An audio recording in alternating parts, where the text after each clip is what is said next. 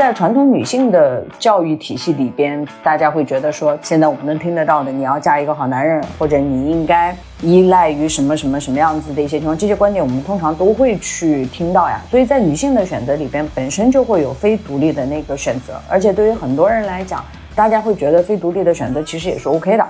对所有的人，人之为人，其实都是一样的，他一定要独立，他一定要自己掌握自己的人生。他要自己对自己负责，他要有自己的英雄之旅。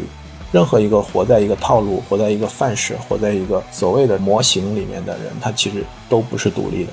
如果说你想要做一些什么事情，那么你的作用力只能够使在自己身上，因为这个是你可以控制的。就是你对于外部的环境所有的期待或者依赖都是徒劳的，因为这个世界不会因为你的意志去转动。与其说我求人，或者说我期待啊，疫情赶紧过去吧，机会赶紧来到吧，社会赶紧变好吧，等等等等的，不如就想一想自己到底在现在的情况下，此时此刻此景，你能做什么？本节目由创意播客厂牌 BeyondPod 的超声波制作播出。各位毅然决然的朋友们，来到最新的一期节目。这一期呢，其实我们在讨论选题的时候，我们在我们的群里边感觉不吐不快哈，就是在上一周末大家全网刷屏的唐山的事情，我觉得激起了很多的愤慨啊。然后大家我们看到这个议题里面，其实有很大一块都会讨论到关于这个性别上，就是大家去关注在这个事情当中的男性的表现以及女性的表现。这一期呢，我跟依然我们俩就想就这个话题，我们一起来讨论一下。女性，尤其是女权还有平权这样的一个话题。然后今天我们也邀请到了一位嘉宾，Eve，Eve 的话呢，她现在马上要在复旦大学读她的第二个博士学位，然后她也是长期关注女性这个话题的。所以我就 Eve 给大家打个招呼，做个自我介绍吧。大家好，我是 Eve，然后很高兴能够来毅然决然跟大家一起分享我在这个方面的一些话题跟想法。我还没有开始读这个博士啊，只是因为长期在关注这方面的话题，所以就唐山这个事件，我觉得我们还是有很多东西可以去参与到讨论，并且可以输出到一些观点的。特别欢迎 Eve 来我们这个节目啊，因为其实我之前在跟勇哥讨论的时候，我就说，哎呀，这个话题其实我是很想讲的。但是呢，我缺乏一些理论的基础，正好就认识了 Eve，也了解到他其实在这个领域本身很感兴趣，然后也一直在自学相关的一些知识。当然，最近呢也是知道他的好消息啊，就是马上要去复旦攻读他的博士的学位。所以我觉得算是一拍即合吧，能够找到一位这样的嘉宾，这样的话，我跟艾勇我们聊的很多的东西就不会让人觉得是这么空中楼阁。就是我们还是有一些理论基础去支撑的。我印象很深啊，上周五的时候，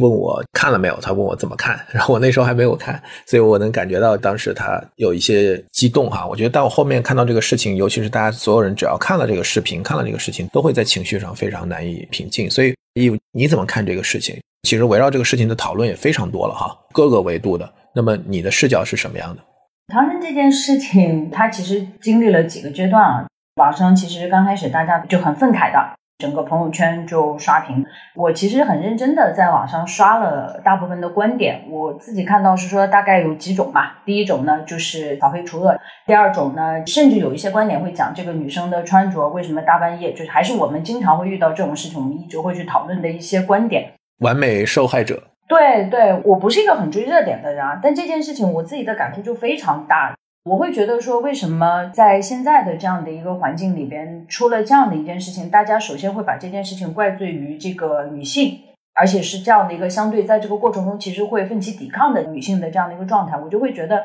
这件事情可能并不是，或者是它不仅仅是我们表面上看到的这样的一些原因。所以呢，我当时就自己也写了一些东西，然后我自己在看一些书，找一些观点。我会觉得，我第一个想去跟大家聊的一个想法是说，我们为什么在现在的这样的一个社会里边，大家会去纵容，以及可能男性本身会有这样的一个冲动去做这件事情？因为我们还是会理解并承认，我们当下的社会其实还是父权化的一个社会。那在这样的一个体系里边呢，虽然男女平等、女性能顶半边天的这件事情，其实我们已经说了非常非常长的时间。但是确实，男性跟女性之间的这样的一个优势，或者是相对的优势地位，其实还是会非常明显的。那在这样的一个体系里边，我们会发现说，男性之所以会觉得相对强大，或者男性的这样的一个身份的一个认同，他在这样的一个体系里边，他是通过他的同性之间去做一个认同跟理解的。比如说身份、地位、权利，甚至是他对于女性的一些追逐也好，其实更多的都是为了在同性里边做获得一种身份认同。这个是从财产制度一直带下来的这样的一个传统，这个是父权社会一直没有改变的一个过程。而女性在这个过程中，罗法说的这个女性之所以成为女性，当然一方面是因为传统社会道德，但之所以有这个社会道德，也是因为女性的很多观点在现在的这个社会里边其实是被男性额外增加的。我经常是跟我的朋友们 聊一件事情，就是说，在现在我们这个社会，其实女性会很努力。我可以列出大概一百条的东西，告诉大家说，怎么样成为一个优秀的女性。从你穿衣打扮到你减肥瘦身，到你美容整容，我们有非常非常多的标准。当我们再去审视这些标准呢，你会发现一百条标准其实都是从男性的角度来去看的，而男人的标准通常其实都是那几条。而那几条其实是在他的体系里边进行形成的，所以我就会觉得说，可能是唐僧这件事情相对底层的一些原因，就是出手伤人的人，他其实更多的或者他无意识的，更多的他是希望给他背后的这些哥们儿也好，或者背后的同群的这些人也好，证明自己在这个体系里边是有价值且有利的。从这个角度，我可能就会去想说，我们现在对于小孩的教育，包括是在整个男性成长过程中，他在幼儿园的教育，他在初中那个团体里边对于女生的各种各样的动作，然后一直到了社会上了之后，无论是在一线城市，你在办公室，以及你在聊天过程中，女性是一个什么样的位置？那可能到了唐山的这样的一个城市，如果再把它叫黑恶势力吧，就是在这种体系里边，它就可能会演化成像今天的这样的一件事情。我希望就是这件事情，大家要去更多的关注到男性或者是男孩整个教育过程中的这样的一些事情。你说到这一点，我想到一个例子，还很有感触。就是我今天跟一个这个律所的合伙人聊，也是我原来的同事介绍的朋友嘛。现在大家也都升合伙人了，也都算是功成名就的人吧。然后我们就讨论到律所的一些现象。当时他说了一句话，让我非常的不适。他说：“可能就是女合伙人带的团队就是是非多吧。”他举了一些例子，就是说女合伙人如果是 leader 的话，那他下面的团队就是喜欢勾心斗角、互相打小报告，怎么怎么怎么样。当时我就马上来反驳他这个观点，我说：“你这样判断太片面了。”我也给他举了一些例子，我说：“其实本身在这样的一个工作的环境里，这个体系里面。”就是会有这样的一些视线，这个跟是不是女性做合伙人、女性做老板是没有关系的。当然，后来他可能也觉得我对这个话题很敏感、很激动的跟他讨论，后来他也的确就道歉了。他说啊，我不是那个意思，然后这个事情就过去了。但是我觉得他是一个社会上的成功男士的切片吧，一个画像吧。而且他是一个受过高等教育的，然后也算是成功人士。那他其实都是这样想问题，所以可想而知，在一些相对来说落后的城市，或者是一些素质教育或者说基础教育相对来说比较缺失的地方，就更会有这样的现象了。如果说这件事情或者是这种关键发生在一线城市，可能它体现出来的就是你那个朋友的那种状态。但如果这件事情它会放在没有到这个情况的一些城市里面，它就会演化成一些相对比较恶性的一些东西。所以我觉得唐山这件事情还是很有代表性的。包括像之前就我们那会儿在讨论的时候，阿勇讲到的一些，比如说像铁链女啊，就这些东西，我其实都是会觉得说，男性在面对生活中的女性的时候，他会把女性看成一个什么样的一个状态？铁链女的那件事情，我会觉得说，他就会把女性当成财产。他跟记者说，这个女人就是我老婆，然后她就应该在我家里被锁在那个地方的时候，就好比他在说这个杯子就是我的杯子，他就应该被放在这个地方。所以我觉得观念本身其实还是很重要的。对，而且我其实，在观察到一个现象，就在一线城市里面，就是很多的女性，她其实对于被物化的这件事情，她是不自知的，甚至她是会认为这个就是理所应当的。比如说刚刚你提到的，很多的女性，她非常在意自己的外表和容貌，她会把男性对她的一些评价就看作理所当然。比如说现在的观点，就说男性比较喜欢这种白瘦幼嘛。但其实我觉得男性他为什么喜欢白瘦幼？因为他是要想要选择一个比自己更弱的女性，他觉得这样好掌控，可能会有这样的心理。但是其实很多的女性在接受白瘦幼这个观点的时候，她根本就没有往深一层去想，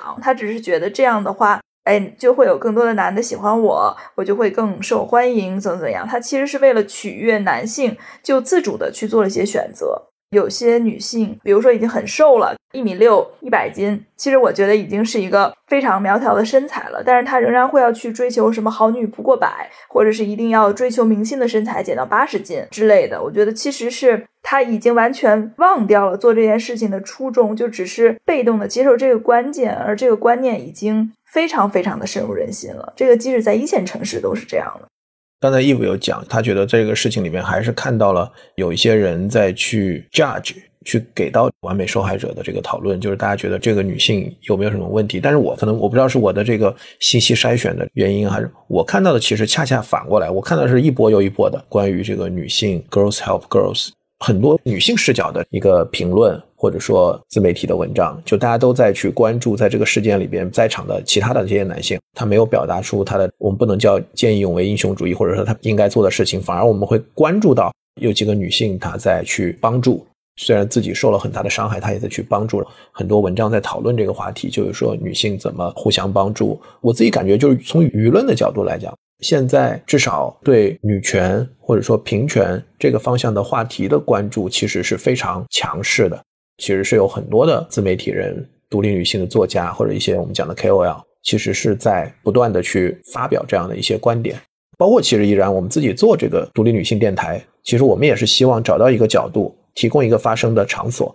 去有一些输出。现在有了这么多的女性自媒体、女性的 KOL。就是像这样的一件事情，可能以前出现的时候，大家在舆论发声里边不会有这么多是女性视角的这种发声的选题或者角度。那现在这几年出现了这么多的这个角度的 KOL 发声 agenda setting，产生了什么影响吗？从你们的角度来讲，很直观的，确实你会发现周围很多人会被这个东西或者会被这个议题影响的，或者大家至少会关注呀。这个其实涉及到我之前的一段经历啊。我其实在我做一餐这个项目之前，其实我非常关注女性平权的话题啊。我甚至曾经想过在这个方向创业。当时我其实就想做自媒体，而且当时我选的这个方向就是如何去保护女性，或者是说去宣传一些女性平权的概念。我当时还给自己的创意的 idea 想了一个名字，叫做“女性在这个一线城市生活的这种百宝箱”啊，就是随时打开就是即插即用，你可以获得一些相关的知识。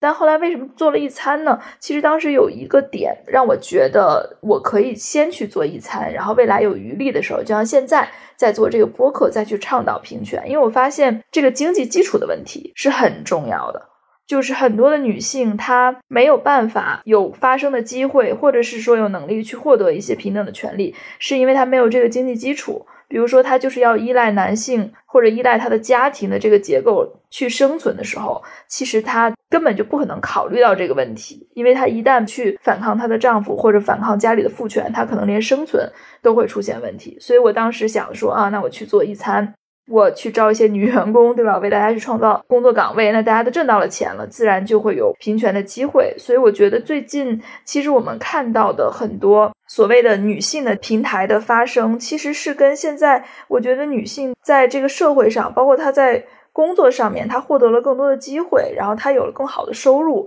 甚至是说她有了更多的政治的地位，是强相关的。就是真正是她自己有了这个资本。他才可以站出来去号召一些事情。我认同依然讲的，我自己会觉得，就是你有这么多人去关注到这个话题，女性肯定是利益相关方嘛。那利益相关方肯定是说，她慢慢意识到自己有这个可能性，以及意识到自己有诉求去做这件事情。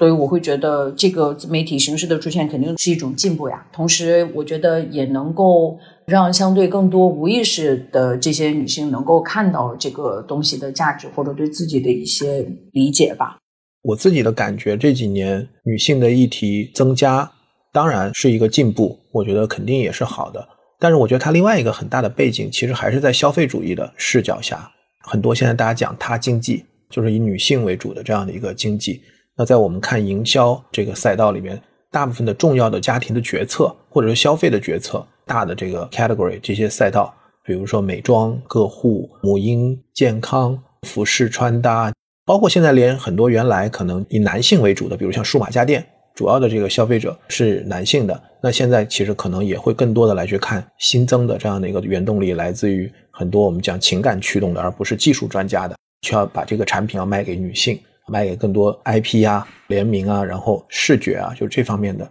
有时候我也会看到很多大的品牌，他去做一些 branding 的广告，更多的去讲女性啊，女性对自己的尊重，然后女性的意识。有没有一种可能，就是它本身是在一个大的消费主义的背景下，它并不是真正的在讨论这件事情，就是在这样一个偏父权的社会里面，到底我们怎么去改变这个局面？哎，我觉得你讲的这个观点，其实跟我刚才讲的，我觉得是一个意思。你说的是消费主义，但我其实我说的是经济基础嘛，也是他的经济能力的提升来带动的他的社会地位的提升。打铁还需自身硬吧？当你为这个社会创造了更多的价值，对吧？有更大的消费能力，其实也是一种嘛，自然就会有更多的话语权。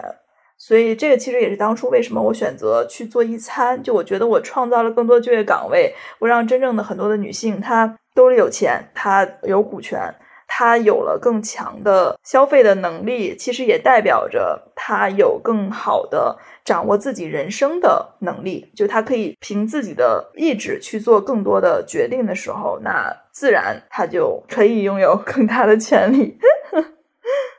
我会承认说这个是女性经济能力提升的，但我反倒觉得这个事情是个结果，它不应该成为诱因。我推不出来一个论证，是说这是因为现在这个消费主义的陷阱，然后最后构成了女性独立自由的一个解放的可能性。就像我推不出来第一次女性解放的时候是为了是说大家去要投票权或者受教育这个权利，那个时候肯定不存在消费主义或者消费过剩的这样的一个情况。我反倒觉得这个事情是个结果。我要讨论的话题其实就在这个地方。其实从依然的角度来讲，他认为这是一个结果。他看到的是说，因为随着女性有了更多的就业的机会，然后更越来越多的女性，尤其在职场上，比如像你们二位都做得非常好，然后有更大的 buying power，也越来越成为一个消费的主导的力量。那女性的话语权增强，女性媒体的发声增多，是这个事情的一个结果。但是我想说的是，你们其实刚才也提到了，比如关于审美，我们看到的消费主义里面有大量的美妆个护，虽然有的牌子讲你本来就很美，但其实它虽然说你本来就很美，它不也还是要你买它的东西吗？不是，还是要让你去抗初老，去做各种各样的消费。就我觉得这个地方其实是一个很大的讽刺。刚才你们也讲到了，如果在这样的一个男性或者父权的一个社会里面，就是女性她其实不需要为了男性而活。但是实际上从消费的角度来讲，我们铺天盖地的这些商业的东西，其实都是很大程度上是在推动这个，甚至是强化这个东西。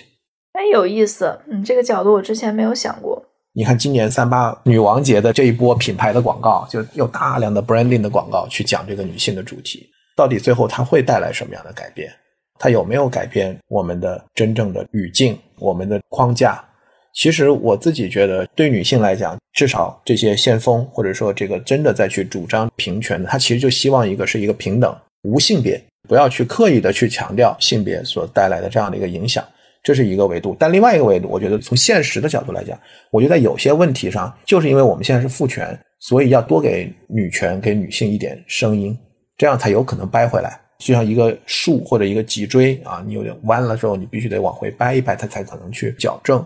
我们现在看，就是有做无性别的服装，有的品牌像 Bossy，那我觉得这个都只是很小的一些点，甚至他只是拿这个点来作为一个差异化的定位的价值主张。我其实同意依然你讲的，就是说经济基础决定上层建筑。其实最重要的事情还是能够创造更多的让女性能够去就业的，而且是高技能的、高价值的工作的这种岗位。我觉得这个其实是特别重要的。因为最近看一本书哈，也是衣服推荐给我的，就是这本书，他就在讲这个日本的少子社会的情况。当然，这个我觉得我看起来就是中国，眼看着在往他的这个方向去。它里边也是讲这个到底哪个是原因，哪个是结果。这里边其实一个很重要的一个点就是，到底是职业女性晚婚或者不婚，到底是一个原因还是一个结果？就大家可能看到为什么现在日本的生育率降低、少子化，有一种常见的观念是因为越来越多的职业女性晚婚。或者不婚，所以他觉得好像这个是原因，但其实山田昌宏就是这本书的作者，他其实就指出来，就是说这个事情是结果，这个事情本身它不是原因，它其实本质上还是因为原来的这个社会里面差距没有那么大。他也特别提到了新经济对环境的影响，因为新经济里面经济的稳定性变得更加脆弱。那我们知道，在日本可能很多的都是一辈子就是都能够有一个稳定的工作，只要你努力，你都能晋升，都能当管理层。但是新经济的环境下，其实就跟我在看着说，就像我们现在讲国内互联网讲，三十五岁以后不好找工作，所以就是大家对经济的这个收入的预期变得没有那么乐观的时候，其实是会对整个的婚姻，对很多的事情都会有一些连锁的负面的影响。那反过来，我觉得在国内怎么能够去真正的改善女性的处境，其实就是要让她有一个更强的独立，让她能够有一个更强的自我的对。未来个人经济实力的一个乐观的预期，这件事情其实是核心。而这一点怎么实现？这一点其实它不能通过就是我们去讲要平权，女性要自己，女性帮助女性，通过这些东西来实现。这个是靠帮解决不了的。我就讲一个特别有意思的事情。呃，我是在北京读的高中啊，我们宿舍呢有八位伙伴啊。当时那个上下铺嘛，四个架子床，那我们就有四个女同学，我们住在一起，关系很好，到现在都保持联系。然后现在呢，我们这四位女同学，我觉得就特别典型的现在社会的这个缩影啊。首先呢，我们的这四位女同学里面，到现在还是单身的，你们猜有几个人？你这么说，那肯定是四个以上呀。没有，没有，没有，哪有那么夸张？你可以按照概率去猜。有两个。对，这个就是答案。我们现在有两个同学是单身的，然后他俩的情况呢差别很大。一个呢是到现在为止啊，这个快四十岁了，就是从来没有谈过恋爱。他觉得他根本就不需要。这个人呢也有一份比较稳定的工作，然后家里不能说非常有钱吧，但是还是说养他没有什么问题的。当然他自己也有非常正经的工作啊。所以他就觉得说，我不需要男人，不需要男性对我的评价，反正我自己也过得挺好的。然后另外呢，还有一个女同学，就是她曾经结过婚，但是呢，她选择离婚，她没有孩子啊。然后她选择离婚的原因其实特别简单，她就说：“我觉得我跟我的老公在一起，我的生活质量下降了，而且是大幅度的下降。”然后她离婚之后呢，发现生活质量特别好，每天养养猫、逗逗狗、锻炼身体、做做瑜伽。然后她就拒绝再进入任何的一段关系，就她连关系都不想进入了。然后另外呢，还有两个人是我们说的正常的结婚生子，而且是头婚，后面没有换过，分别都是有两个以上的孩子。然后还有呢，就是我跟另外一个也是女同学啊，然后我们俩就是属于现在虽然没有结婚，但是我们不是单身，就是我们还是有一段关系在的。然后另外还有两个人，哎，他们是一对 couple。这个就是北京的一个普通高中的一个普通宿舍的八个人到现在的两性关系啊，我觉得其实特别说明问题，肯定是有人去选择和男性去组成家庭啊，共同养育孩子啊这样。但是我们也发现，其实还有其他的活法，就是我可以选择我的生活中没有男性，然后我也可以选择我的生活中有男性，但是我不结婚，然后我也可以去选择说，哎，我就跟女性生活在一起。所以我觉得，其实现在这个社会给予了女性非常大的这种空间，就是你可以过很多元化的生活。然后社会上所谓的这个看你的眼光，其实好像没有之前的上一代人对你的影响那么大了。就你讲的那个很核心，我不认为现在这个社会对女性来讲给了她很多的选择，而是有很多的女性因为她自己的独立，尤其是经济上的独立，她自己拥有了很多选择。就比如我们讲一个男性，他可能大家有时候会讲啊，钻石王老五，他就可以选择不走进婚姻，或者他自己选择自己的一种 lifestyle，大家觉得这是很合理的一件事情，甚至大家的语气里面还会觉得有一点点羡慕这种感觉哈，当然可能不是真的。但是女性的话，大家没有这样一个词来 versus，就是对女性的这样的一个词，大家的这个认知的框架，我觉得其实现在还是就像义父讲的，还是一个典型的父权的框架。它最终的改变其实就是来自于越来越多的女性。他通过经济独立，掌握自己的个体的自由，然后拥有更多的选择和可能性，然后来一步一步的改变整个社会结构的这样的一个框架吧。而且我自己确实觉得，经济的新的变化其实是对女性友好的。越来越多的知识工作和这种技能的这种工作，它至少是对女性来讲是平等的，不再会有很多的一些 high level 的工作或者这种高附加值的工作，大家觉得女性做不了。没有这样的一个观念，但是在原来可能那种制造业啊，或者很多的这个里边，它天然的就少。原来的一个是经济形态，再一个就是管理的那种阶层观念，大家可能会有一些影响。但现在我觉得这个天花板是慢慢的随着经济形态被打开的，所以我觉得互联网新经济，包括高知识技能的，比如说 Eve 所在做传媒，然后做营销，然后依然你做法律，我觉得律所就是女性的 partner，其实肯定未来会越来越多的。我觉得这个毫无疑问。因为这个职业本身，除了特定的一些，比如我不知道是不是刑法做刑事的诉讼，可能相对来讲可能还会有一些不一样。其他的，我觉得只要 skill 这个层面的东西，我自己觉得没有太大的问题。核心可能还是怎么能够去帮助到更多的女性能够获得高附加值的工作，获得更多的技能，在这样的一个新经济的一个时代，她能够获得更多的经济独立和各种的这种选择权。我突然想起来，就是我上周五分享会的时候，其实我给我们的同事去讲的一个观点。最近疫情的这个影响嘛，就是很多的企业主动或者被动的选择躺平。那我就作为公司 CEO 给大家打打气。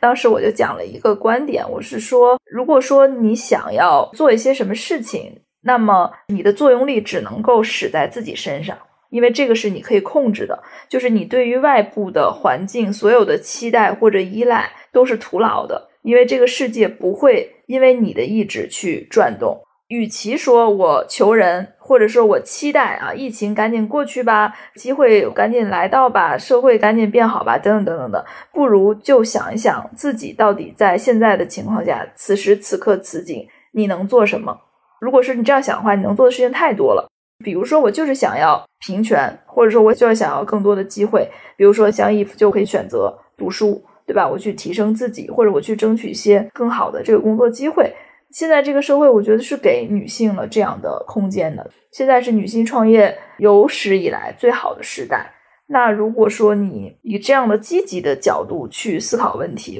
就如果说你看到社会上有一些帮助女性发生的东西，你可能会觉得说，嗯，不错，挺好的。但是你不会觉得它是你的救命稻草，因为你自己就是自己的救世主。我觉得现在我们要对抗的，其实是所有那些试图把女性往回拉，拉到她要去承担很多本来其实不应该，比如说我们经常讲的这个，不管是婚姻啊、贤妻良母啊这些模板的这样的一个过程当中去。其实这是现在社会对女性的一个很大的一个限制。其实我经常开玩笑讲，我说你看中国的 GDP 比国外平均都要高几个点，这么多年高在哪？主要就是高在中国女性，中国男性的 GDP 跟国外的男性的 GDP 都差不多。但中国女性的这一部分 GDP 的贡献远远高过其他国家。女性至少从我们所在的行业或者在我们公司里，最后的结果，我们是招了更多的女员工。我们的 leader 其实我感觉也慢慢的就看更多的可能女性的 leader 会越来越多，这是结果。前一阵子我想让 Eve 做一档播客嘛，因为他自己看波伏啊，看很多独立女性的一些书，然后他也做了很多研究，我想他也做一档节目。他当时就为了做这档节目，他做了一个内部的公司的调研。他跟我们公司里很多的不同年龄的这个女同事，然后去做了个调研，包括当时他还找了两个年纪比较轻一点的女同事，大家想去试着录一些对话，但其实他就感觉好像聊不下去。Eve 经常在我们公司跟大家去讲这个百年人生的理论，始终是一个非常 positive 的这样的一个形象。你们两位都是公司的高管啊，创始人，就是你们跟公司的员工或者更年轻的女性，尤其初入职场的女性，你们会觉得给她哪些建议是非常重要的？不仅仅是在职业上，而是在人生上。我现在经常跟公司年纪小的，尤其九零后的女生，我就会卖吧，或者是我自己想的几个理论，我自己很坚信的几个理论。第一呢，就是百年人生。我并不是觉得大家能活百年啊，我只是希望是说，因为女性，尤其在传统的社会体系里边，女性一直是被赶着要去做一些事情的。或者是他要求在某一个时间点去做某些事情，比如说你要在某个时间点毕业，在这个毕业里边你不能谈恋爱，然后一毕业之后你要去谈恋爱，然后到什么时间你要去生孩子，然后怎么怎么样，你的生活就会被人为的切割成非常多的模块。女生就永远是在一个相对比较紧张的一个过程中去挣扎，她甚至没有时间去思考。所以呢，我一直跟团队或者跟我的同事去讲说，你可以以一个相对百年人生的时间长度去看待你自己的生活。就当你想象是说你要活到一百岁，比起现在的健康以及现在的科技是可以把人的寿命拉长的。在这样的一个环境里边，你会去考虑说，你的生活就不会再是一个三段的一个生活，可能是一个多段的一个体系。那在这样的一个体系里边，可能你要养成，比如说终身学习的习惯，你可能你的职业发展也不会是一锤子的买卖，不是你进了这个行业就是要干到死的。我现在会觉得说，可能人大概率你没有办法一次性选择到，或者你有那个运气选择到一个对的伴侣。所以无论是关系也好，甚至是婚姻也好，我们在严肃以待的情况下，你其实是可以做一个相对多段式的一个选择的。同时呢，我其实还有一个与之相伴的一个理论，就我一直觉得大器晚成。现在社会发展，大家会倡导的一种概念是说要少年得志。我其实反倒是觉得说，大家不要急，不要着急去选择很多东西。你要相信是说，人的智力包括知识的完整，其实是在三十甚至四十岁之后的。所以呢，你可以把自己的抉择跟生活的可能性把它拉长。你要相信是说，最终你的精彩，无论是你个人的、事业的、生活的、爱情的这样的一个精彩，会在某一个时间段会有这样的一个东西。你不用急。但同时呢，你还是要很认真的面对生活中的很多的可能性跟选择的。这些感觉跟想法，其实可能不仅仅是女生啊，但是我觉得，尤其是在我们传统教育体系里边被养成的女生，这两点是尤为重要的。大家要在一个积极的过程中，但同时又一个不着急的眼光去看待你的人生跟工作，这样你会把自己打造成某一个行业的专家。但你会觉得说，我不仅仅可以是这个行业的专家，而且可以是那个行业的专家。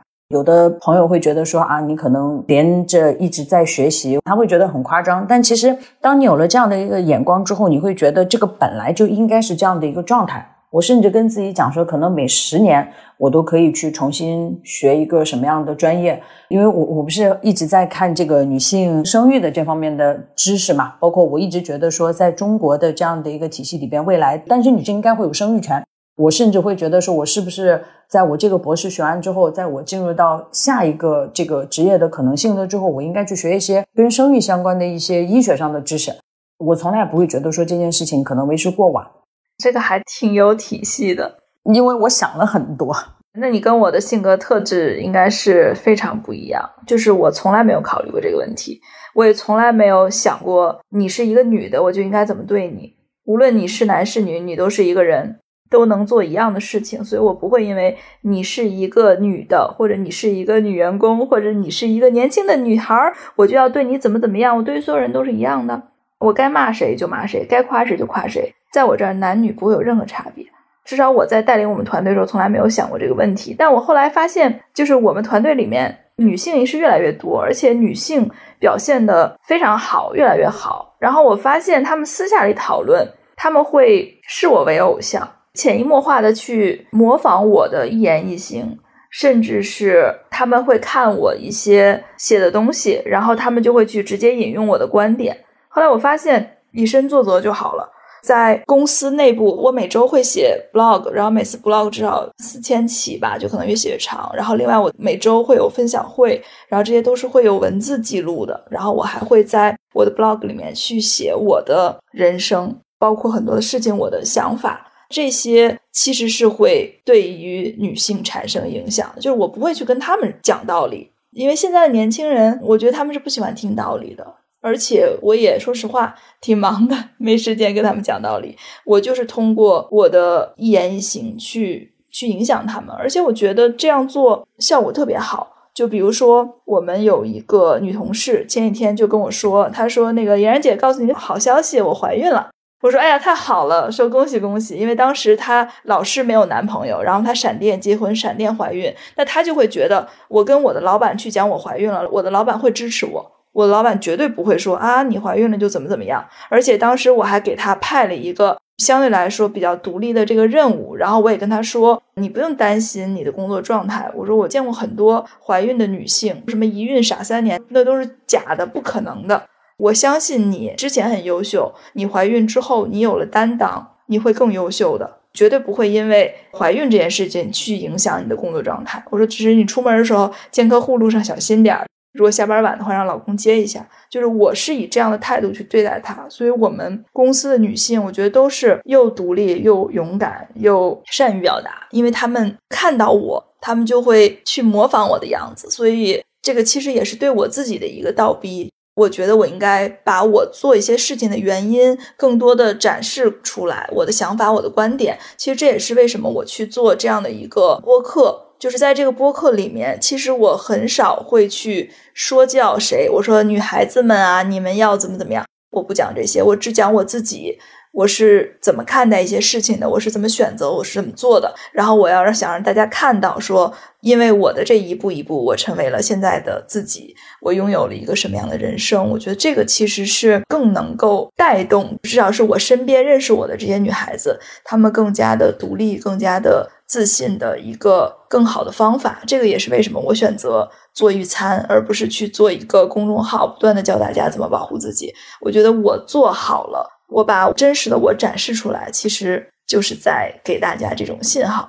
我们今天的讨论其实很核心的一个点，包括你们俩讲的，包括你们自己在现实的事业上、工作中的这样的一个 role model，我相信都会影响到你们的团队、你们的员工，甚至是影响到很多你们周围的一些合作伙伴、一些朋友。不一定每个人都认可，但是他一定会受到影响，这个是我非常相信的。很多时候，与其说女性帮助女性，我觉得不如说是女性影响女性。我觉得它带来的这样的一个效应会更大一些。我们在讲这个独立女性，其实更多的时候讲的是经济独立，哈，经济独立是一个前提。但是你有没有想过一个很好玩的事情，就是从来没有人讲一个独立男性。他不用啊，因为对于社会来讲，他不会觉得说男性本身是不独立的，或者是你不存在不独立的选择。他这个独立到底独立是什么意思？当我们讲独立女性的时候，这个独立是什么意思？Versa 是一个独立男性，就是你 on your own 的可能性，跟你靠你自己能做出来的这些东西啊，在男性的传统教育里边，没有一个男性可以依靠别人的选择，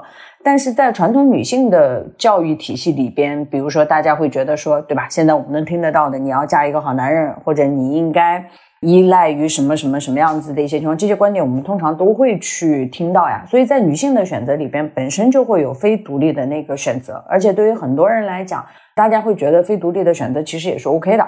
我觉得男性也可以选择非独立啊，他可以选择吃软饭。但是我理解艾勇的这个问题是说，在整个社会的大的这个层面上，我们怎么来看这件事情嘛？那你说他要去啃老，那那也存在这个可能性啊。但是就是他在传统教育或者在男性认可一个所谓的成功的或者相对优秀的男性里边，他不存在这个 option。就是我认为我们在过往去讨论一个独立女性或者独立的概念的时候，更多的是讲她是不是从属依附于另外一个人，在一个关系里面造成这样的一个原因。它很多时候是经济，但实际上我认为我自己现在感觉，在一个新的这个时代，有大量的男性也不独立。哪怕他经济独立，因为他还是对抗不了他的 role model，或者说在这个现实的社会的框架里面，当这个社会做一个父权社会，他在对女性有了一定的框框去框他的时候，其实他对男性也有一个框。但我认为，一个人他只要不自由，他就不是一个独立的个体。如果他不能够去真正的掌握自己的命运，或者说掌握自己的人生，就像刚才义父讲了很多的东西。他如果也是匆匆忙忙的，或者说他自己也要在一个人生的议程里面，从一个阶段走到另外一个阶段，或匆忙或从容，他也并没有想的那么清楚。就是说，他要出人头地，他要功成名就，他要迎娶白富美，他要财务自由，他仍然是一个范式，或者说是一个 stereotype，就是说他仍然是一个套路，是一个模板。刚才讲的，我们没有人会去觉得一个男的会不独立。虽然也有可能吃软饭，或者也有这种现象，但是确实这个文化里，就是大家觉得男性肯定是独立的，从来只有女性去依靠。哎，但这样想的话，男性也挺可怜的，他也要遵守某种范式。我觉得他也是不独立的，因为他没有办法决定自己的人生。比如说，他想柔弱，他想哭泣，他想撒娇，怎么样的，可能会有一些人用异样的眼光看他。所以，这个其实也是一种不独立。就像我们讲平权这个事情一样，到底是女权还是平权？我们大家可能会认为平权才是终极。讲女权是因为现在脊椎是弯的，所以我们要推一推才能把它拉回来。更多的去 highlight 女权，才能最终达到平权。女权只是手段，平权是目的。反过来，我觉得也是一样。独立女性这个概念本身就是伪命题。我觉得独立可能就是对所有的人，人之为人，其实都是一样的。她一定要独立，她一定要自己掌握自己的人生。他要自己对自己负责，他要有自己的英雄之旅。任何一个活在一个套路、活在一个范式、活在一个所谓的模型里面的人，他其实都不是独立的。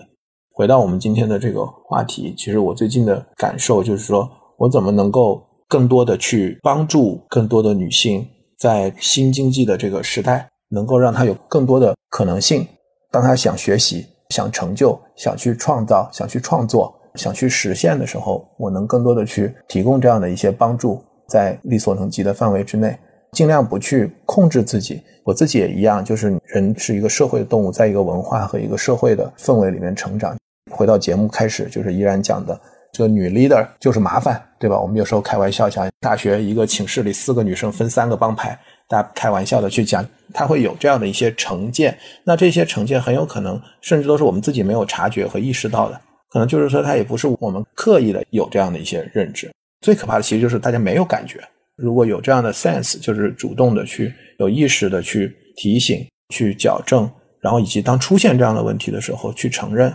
作为男性来讲，就是在这样的一个时代，如果你真的希望能够去帮助到女性所能做的吧。谢谢阿勇，我觉得这是你这么多期以来表现最好一期，给你个小红花。我非常喜欢你今天的观点，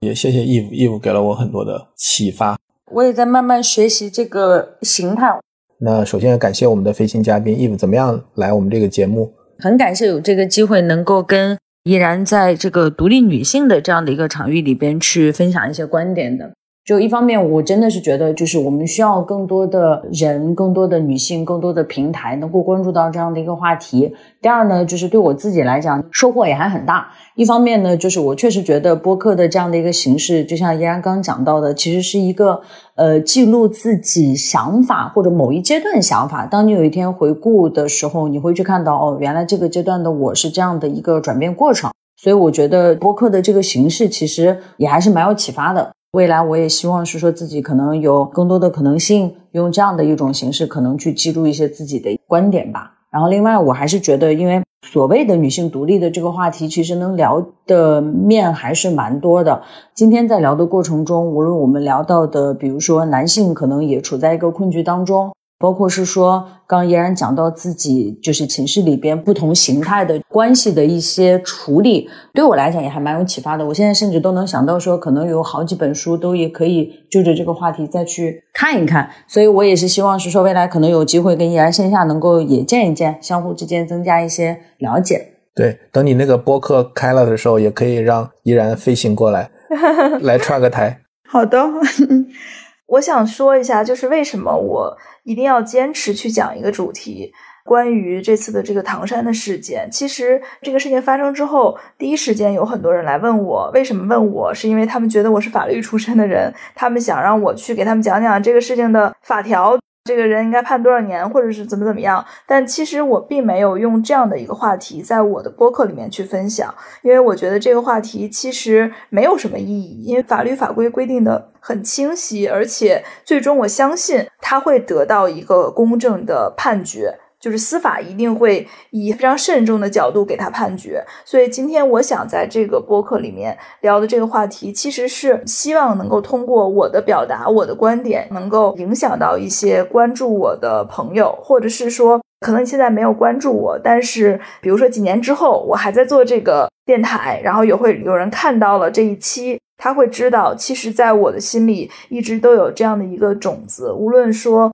我有没有具体的去为这件事情奔走，或者是呼吁？但是我一直都是非常在意每一个女性是不是能够在她的日常的生活中正常的表达自己，拥有她想要的人生。做这个播客的厂牌 BeyondPod，我们超声波，其实我们特别关注独立女性或者女性，我们也希望能够打造很多的像毅然决然这样的节目。然后让有更多的女性能够来去发声、表达，并且能够展示出自己不一样的存在，然后能够影响到更多的人。那它影响的不仅仅是女性，同样也会影响到男性。现在就是一个大的时代，不管从哪个角度来讲，都是一个大的时代。所以我觉得，在这样的一个变化的、变革的这样的一个大的时代里边，我们能够去记录一些东西，然后能够去推动一些东西，能够去改变一些东西，不以善小而不为，就是我们希望。能够去 be part of it，成为这个大的变化中的一部分吧。哎呀，又想到了你邀请我来做这个播客的那一幕，我现在非常的想对你流淌一下我的爱意。非常感谢你给我这样一个机会，谢谢。好的，也再次谢谢义务，谢谢依然，感谢听这期节目的听众。然后有任何想互动的，也可以跟我们留言来互动。下期再见，拜拜。好，谢谢大家，拜拜，拜拜。